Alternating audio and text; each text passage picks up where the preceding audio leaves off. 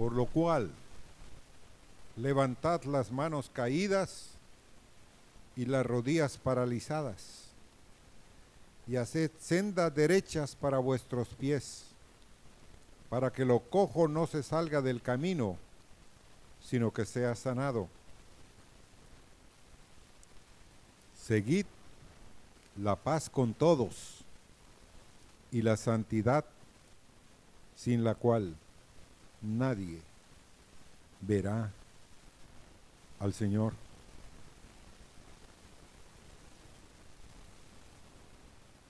¿Cuántos queremos ver al Señor?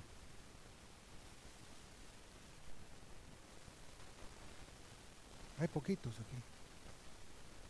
No, hermanos, queremos ver al Señor. Queremos tener la experiencia verdaderamente de que Él se manifieste a nosotros. Que lo podamos ver. Es un fruto de que Dios quiere hacer en nuestra vida, en nuestra caminata. Dice que Abraham miró a Dios. Y Pablo, pues vio al Señor. Y hay muchos hermanos. Hay hombres y mujeres sobre la tierra que han visto a Dios manifestándose. Ahora, buscar la santidad es consagrarnos por completo a Dios. Y si usted toma la decisión dentro de un grupo de consagrarse, de santificarse, de apartarse para Dios, es una manera fácil de perder amigos y de ser rechazado. Tome usted en serio las cosas de Dios y usted va a ver que tornándose usted al Señor y Cristo tomando posesión de su vida totalmente,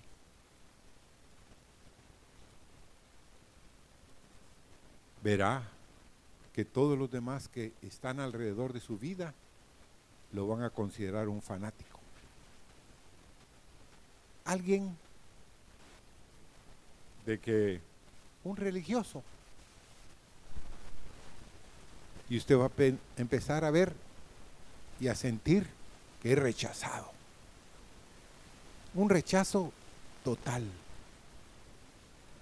Pero si usted es un cristiano, ¿qué? Ni es frío, ni es caliente, sino ahí. Que nadie se dé cuenta. Que nadie sepa.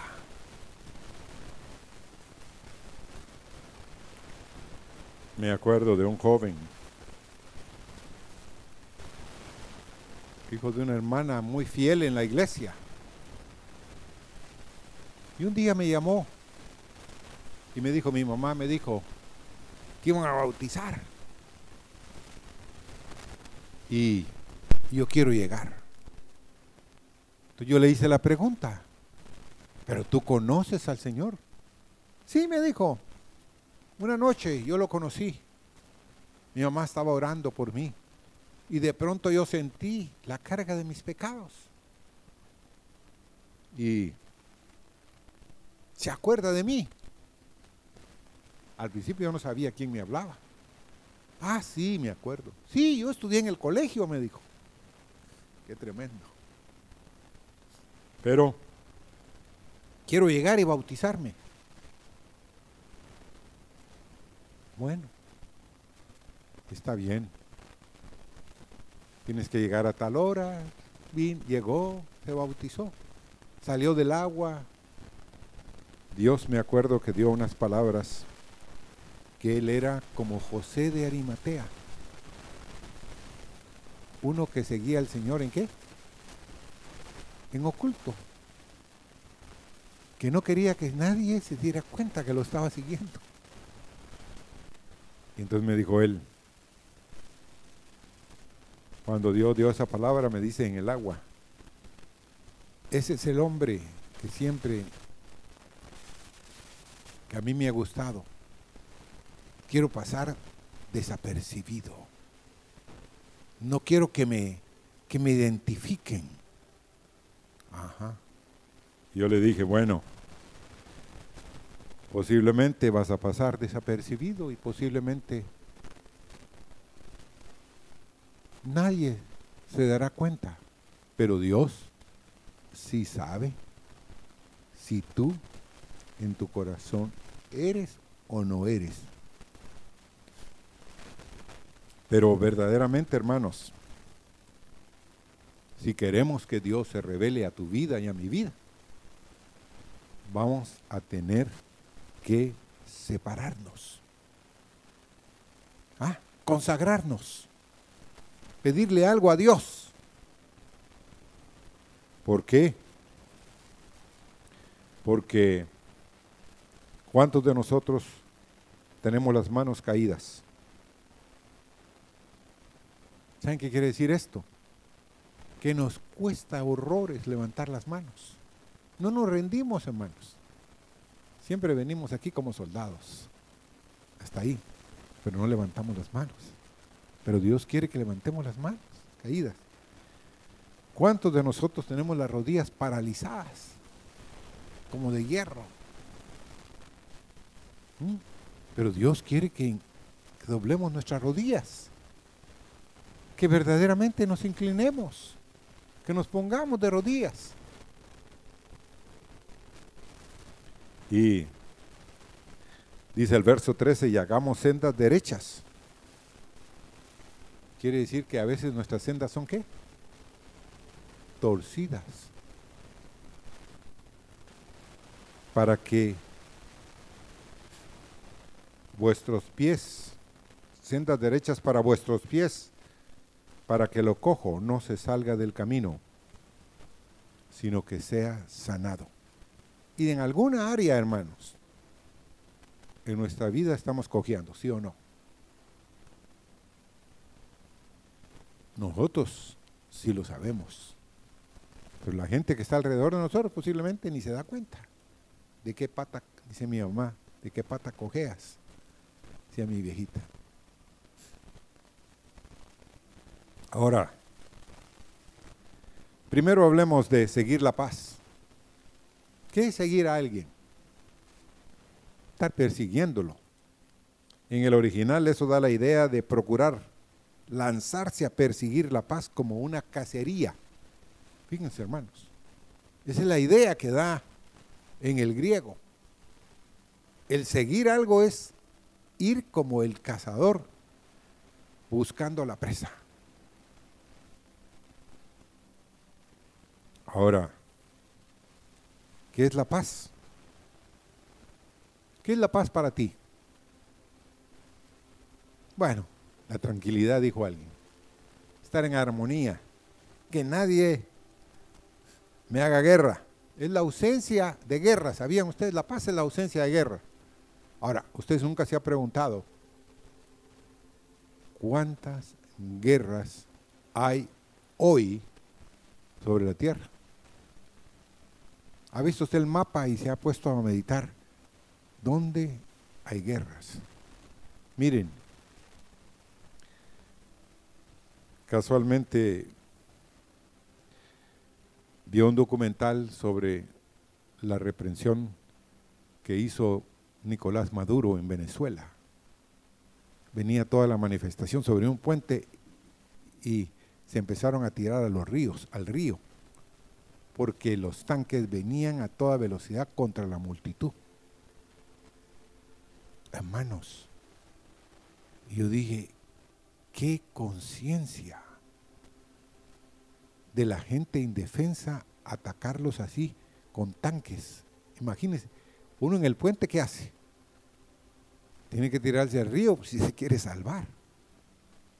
Pero hermanos, me dio tal dolor que yo dije, Señor, ahí, ahí, ahí cerquita hay guerra. El famoso presidente de Norcorea, el primer ministro este, buscando la guerra, hermanos, queriendo la guerra. Y dice que el presidente Maduro, presidente de Venezuela, tiene un ejército de 500 mil soldados. Hermanos, ¿contra quién está peleando ese presidente? Colombia lo querrá atacar. No. Los otros países, Guyana inglesa, Guyana francesa, o los otros que están ahí, o el Brasil. No creo. ¿Para qué necesita ese hombre un ejército de esa cantidad, hermanos?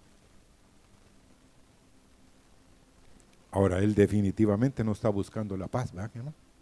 ¿Verdad que no? Ahora, ¿cuántos de ustedes, yo mismo, estoy buscando la paz? Porque miren,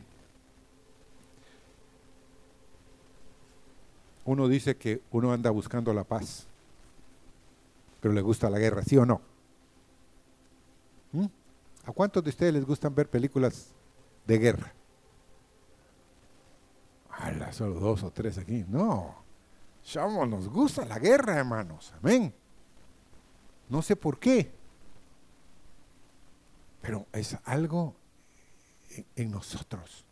Ahora, alguien muy nos dice que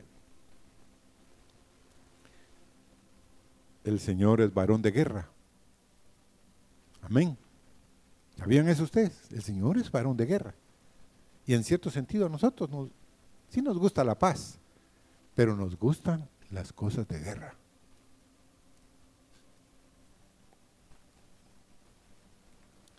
Ahora, ¿qué es seguir la paz? Es perseguirla, como les dije, es buscarla, procurarla. Ahora, una cosa es seguir la paz, hermanos. Y otra cosa es seguir la paz con quiénes. ¿Con quiénes dice el verso? Con todos. Ahí a la cosa es. Yo sí quiero la paz. Con unos, pero con otros. No quiero la paz.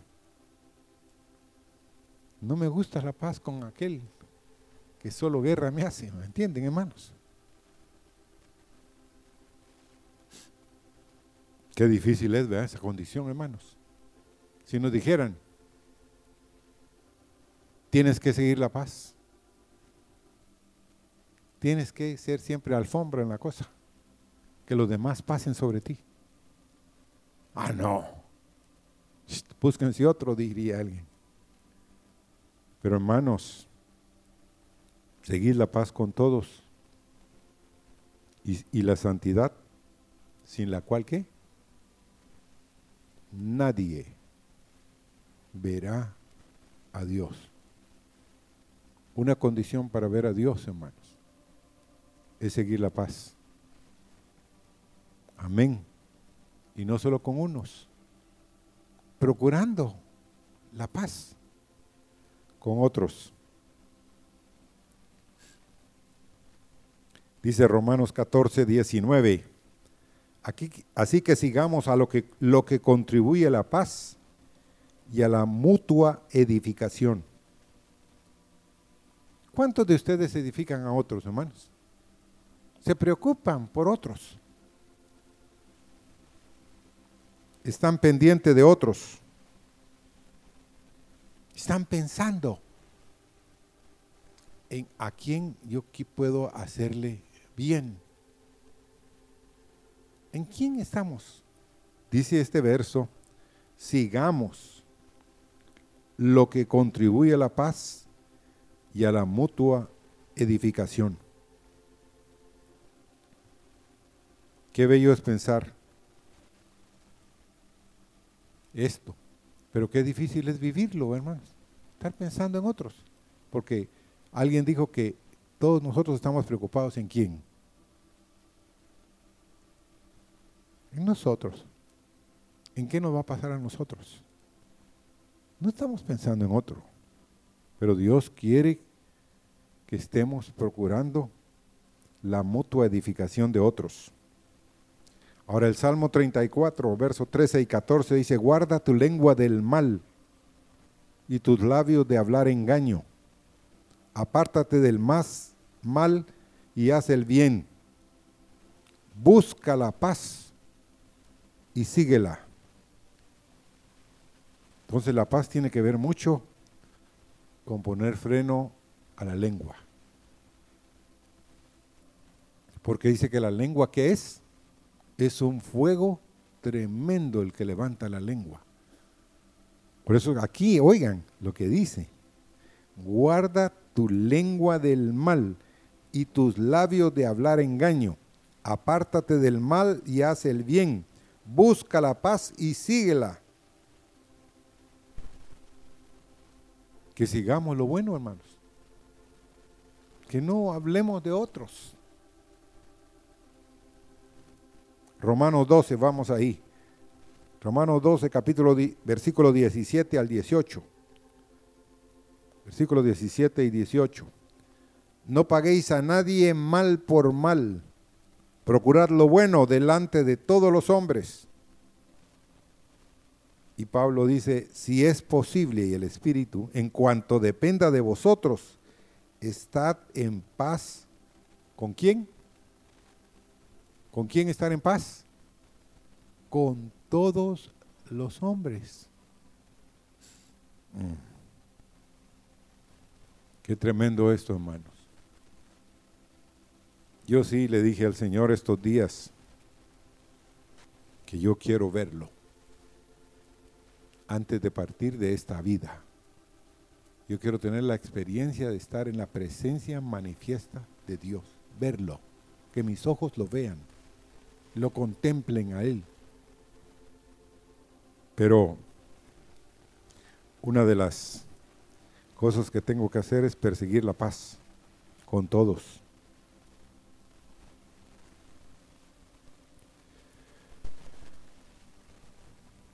Ahora, ¿cuántos de ustedes se preocupan en hacer el bien delante de la vista de otros? ¿Mm? Nosotros. Nos preocupamos que los demás a nuestro alrededor piensen que qué, que hacemos el bien. Pero en oculto, hermanos, cuando nadie nos está viendo, ¿estaremos pensando nosotros en hacerle bien a alguien? ¿O estaremos pensando en hacerle mal? Dios sabe cuál es el pensamiento que nosotros tenemos en nuestro corazón. Porque en cuanto dependa de vosotros, dice, si es posible, que pensemos en hacer paz con todos los hombres.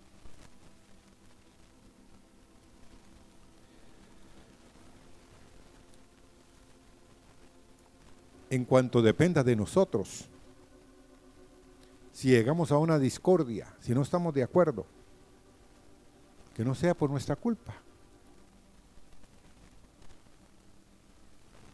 ¿Cuántos de ustedes les gusta hacer la paz, hermanos? ser pacíficos.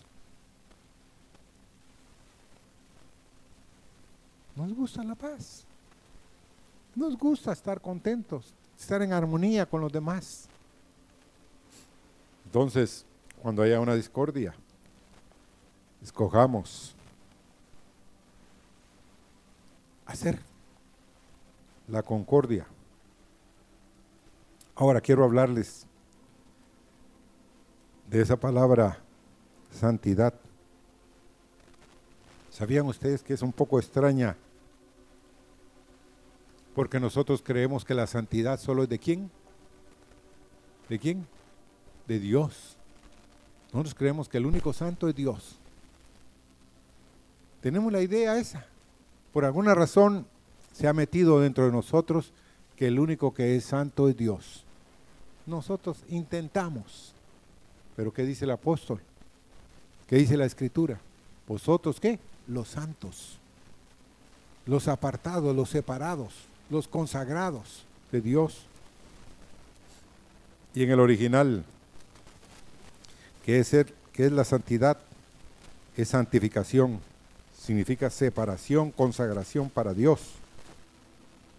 Dice 1 Corintios 1:30, más por Él estáis vosotros en Cristo Jesús el cual nos ha sido hecho por Dios sabiduría, justificación, santificación y redención. Es por Dios que nos Él nos ha hecho santificación, justificación y redención. Hemos sido hechos en Dios sabiduría, justificación y santificación. En 2 Tesalonicenses también 2.13 dice, pero nosotros debemos dar siempre gracias a Dios respecto a vosotros, hermanos amados por el Señor, de que Dios os haya escogido desde el principio para salvación mediante la santificación por el Espíritu y la fe en la verdad. ¿Cuántos de nosotros le damos gracias a Dios respecto a los hermanos amados y a otros que Dios ha escogido desde el principio para salvación? Dice, mediante la santificación por el Espíritu y la fe en la verdad. Y también 1 Pedro 1.2 dice, elegidos según la presencia de Dios, Padre en santificación del Espíritu, para obedecer y ser rociados con la sangre de Jesucristo. Gracia y paz os sean multiplicadas. Qué lindo es saber que Dios nos escogió con su presencia, o sea, en su conocimiento previo.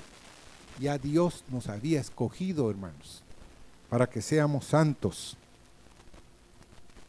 Y en el Nuevo Testamento la santificación es separarnos de las cosas malas, de los malos caminos, porque dice que la santificación es la voluntad de Dios para el creyente. Es la santificación, es la voluntad de Dios. Eso está en 1 Tesalonicenses 4:3, pues la voluntad de Dios es vuestra santificación, que os apartéis de fornicación la voluntad de Dios es que es vuestra santificación, vuestra, que os separéis y os apartéis de fornicación. Y el verso 7 de Primera Tesalonicenses 4.3 dice, pues no nos ha llamado Dios a inmundicia, sino a santificación.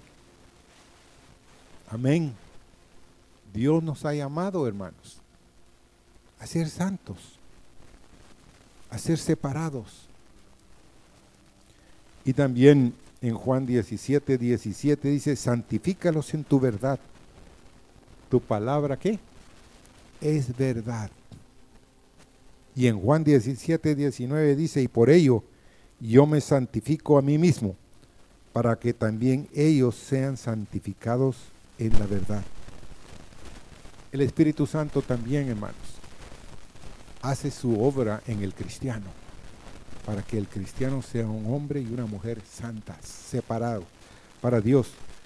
Dice Romanos 15, 16, para ser ministro de Jesucristo a los gentiles, ministrando el Evangelio de Dios, para que los gentiles le sean ofrenda agradable, santificada por el Espíritu Santo. Amén. Que seamos agentes de santificación, que los demás vean como Hace poco me contó un hermano que está en el extranjero que una tarde llegaron unas personas familiares de una persona que ellos cuidan. Y una de las hijas del Señor pues empezó a hablarle al hermano en un tono muy elevado, regañándolo por una serie de cositas, cositas y cositas. Y conforme la mujer le iba hablando, iba subiendo el tono de la voz. De pronto se oyó la voz de la persona que este hermano cuida y que lo ayuda en sus tareas. Y le gritó el nombre a la hija y le dijo, cállate. Pero se lo dijo en un tono así elevado. Entonces la hija le dijo, sí, que ven hija, no le hables así a él. ¿Por qué no? le dijo. Es que ese hombre es un santo, le dijo. ¿Qué? ¿Qué estás diciendo, papá? Sí. Ese hombre vive una vida santa. Ese hombre me ha enseñado cosas de los cielos. Ese hombre dijo, no le puedes hablar así. Y si tú vienes a esta casa y yo te oigo volver a hablarle aquí, así a él, tú como mi hija ya no puedes venir a este lugar. ¿A qué tan importante es él? Importantísimo. Él está haciendo algo que tú no harías, cuidándome. Ah, él, dijo el hombre, es un santo. Hermanos, serán así las personas que están alrededor de nosotros. Considerarán nuestra manera de comportarnos y de hablar como personas santas, separadas para Dios, consagradas con un propósito en Dios. Dios lo anhela, hermanos. Dice 1 Corintios 6, 11, esto erais algunos mas ya habéis sido lavados, ya habéis sido santificados, ya habéis sido justificados en el nombre del Señor Jesús y por el Espíritu de nuestro Dios. Es un acto divino, hermanos. Dios quiere escogernos y santificarnos. Ahora, la santificación es progresiva. Hay quienes quisieran ser santos, ¿qué? De la noche a la mañana. No es así, hermano. La santificación es, es un caminar, es un acto divino que empieza en la aceptación del Señor en nuestro corazón como parte. Ahora, ¿por qué estoy hablándoles de esto, hermanos?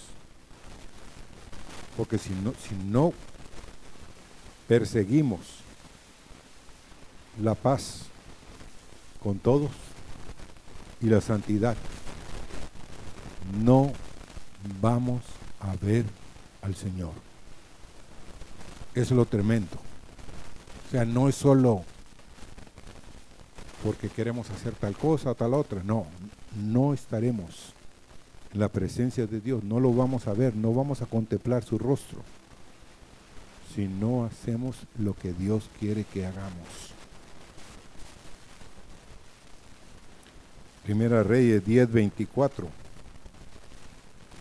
Dice, toda la tierra procuraba ver la cara de Salomón para oír la sabiduría que Dios había puesto en su corazón.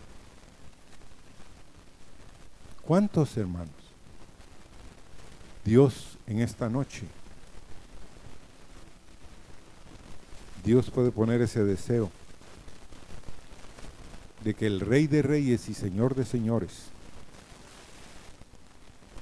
verdaderamente lo que cantábamos, que se siente en el trono de nuestro corazón y quieran oír la sabiduría de Dios y estar en la presencia tuya. ¿Ah? ¿Será posible, hermano? Ahora, dice que los reyes, toda la tierra, querían, procuraban ver la cara de Salomón para oír la sabiduría que Dios había puesto en su corazón. Uno quiere estar delante de los sabios, de los entendidos, hermanos. Ahora, ¿cuántos de ustedes? ¿Cuántos de nosotros podemos llegar a tener la sabiduría? Porque miren, y un día le preguntaba ¿por qué era Salomón tan sabio? Usted nunca se preguntó. Salomón no tenía libros. Había muy pocos libros, sí o no. Pero ¿de dónde venían las sabidurías que tenía Salomón? Venía de Dios. Ahora,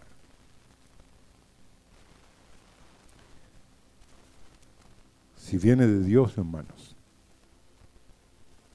Dios quiere hacernos como ese hombre. No con sus problemas, sino con la sabiduría, con el entendimiento que ese hombre tenía y que querían muchos ver y estar delante de su presencia. ¿Cuántos de nosotros queremos estar todos los días delante de la presencia de Jesucristo, de nuestro Dios? Para oír la sabiduría, lo que viene del corazón de nuestro Dios.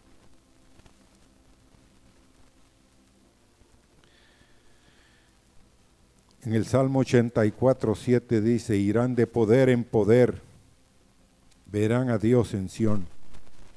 ¿Dónde vas a ver a Dios? Pues lo vas a ver en Sión, su morada, las moradas de Dios. Ahí vamos a ver al Señor, hermanos. Vamos a contemplar al Señor en la vida de otros. Zacarías 8:3 dice, así dice Jehová, yo he restaurado a Sión y moraré en medio de Jerusalén. Y Jerusalén será llamada ciudad de la verdad y el monte de Jehová de los ejércitos, monte de santidad. Va a restaurar a Sion su morada, su lugar que él ha escogido, Jerusalén. Fíjense qué tremendo. Moraré en medio de Jerusalén, la iglesia. Dios quiere morar, hermanos, aquí verdaderamente. Que oigamos la sabiduría que Dios tiene de los dos cielos Ahora Mateo 5.8 dice, bienaventurados los de limpio corazón, porque ellos qué? ¿Qué va a pasar con los de limpio corazón? Verán a Dios. Serán puros, no se contaminaron en su corazón. Tendrán la oportunidad, los de limpio corazón, de ver a Dios. Es su plan, hermanos. Es su deseo. Es su anhelo. Hallar un pueblo santo. Un pueblo apartado. Un pueblo de labios puros. Que quiera caminar con Él. Que quiera estar en su presencia. Y había un conocido pintor tenía una hija ciega. Y este hombre amaba tiernamente a su hija.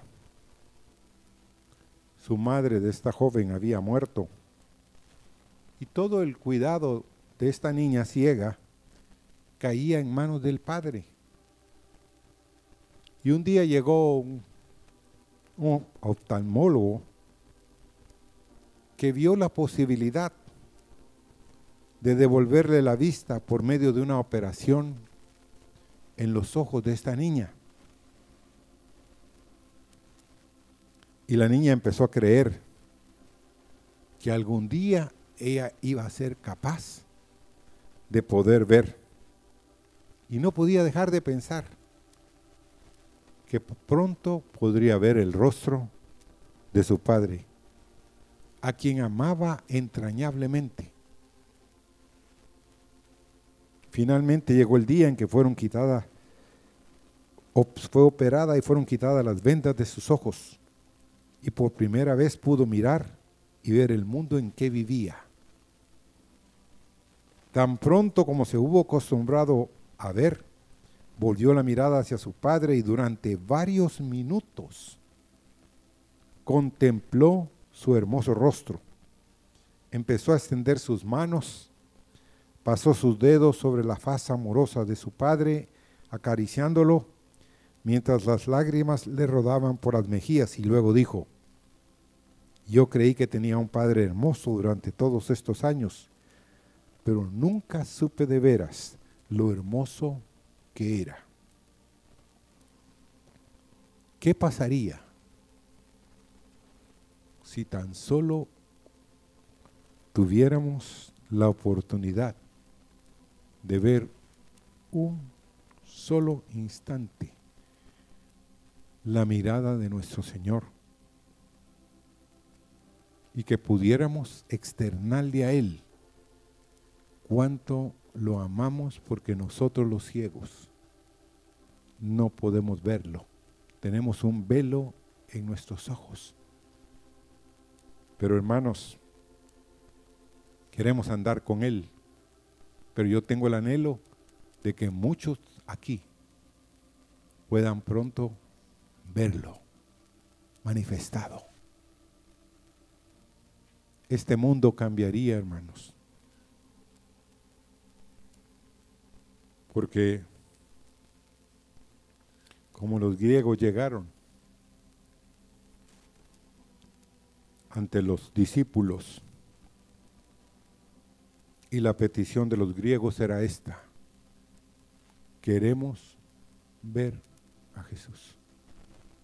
Queremos ver a Jesús. Queremos estar delante de Jesús. Y hermanos, se nos va a dar la oportunidad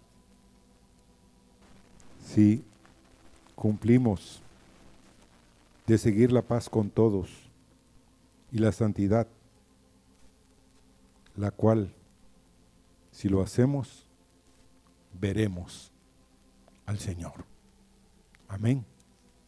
Veremos al Señor, hermanos, manifestado en otros y también manifestado en nuestra vida. Pongámonos de pie. Pongámonos de pie.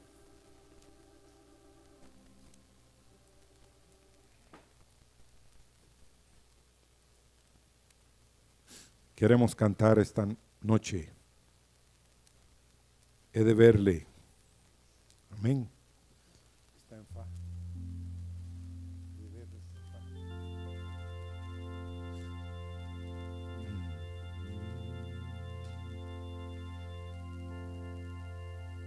He de verle, conocerle, cuando esté redimido junto a él, por las marcas de los clavos en sus manos lo conoceré. Oh, la gloria de su presencia, donde vemos cara a cara al Salvador. Y el Espíritu da la fuerza para por su gracia obedecer. Cuánto anhelo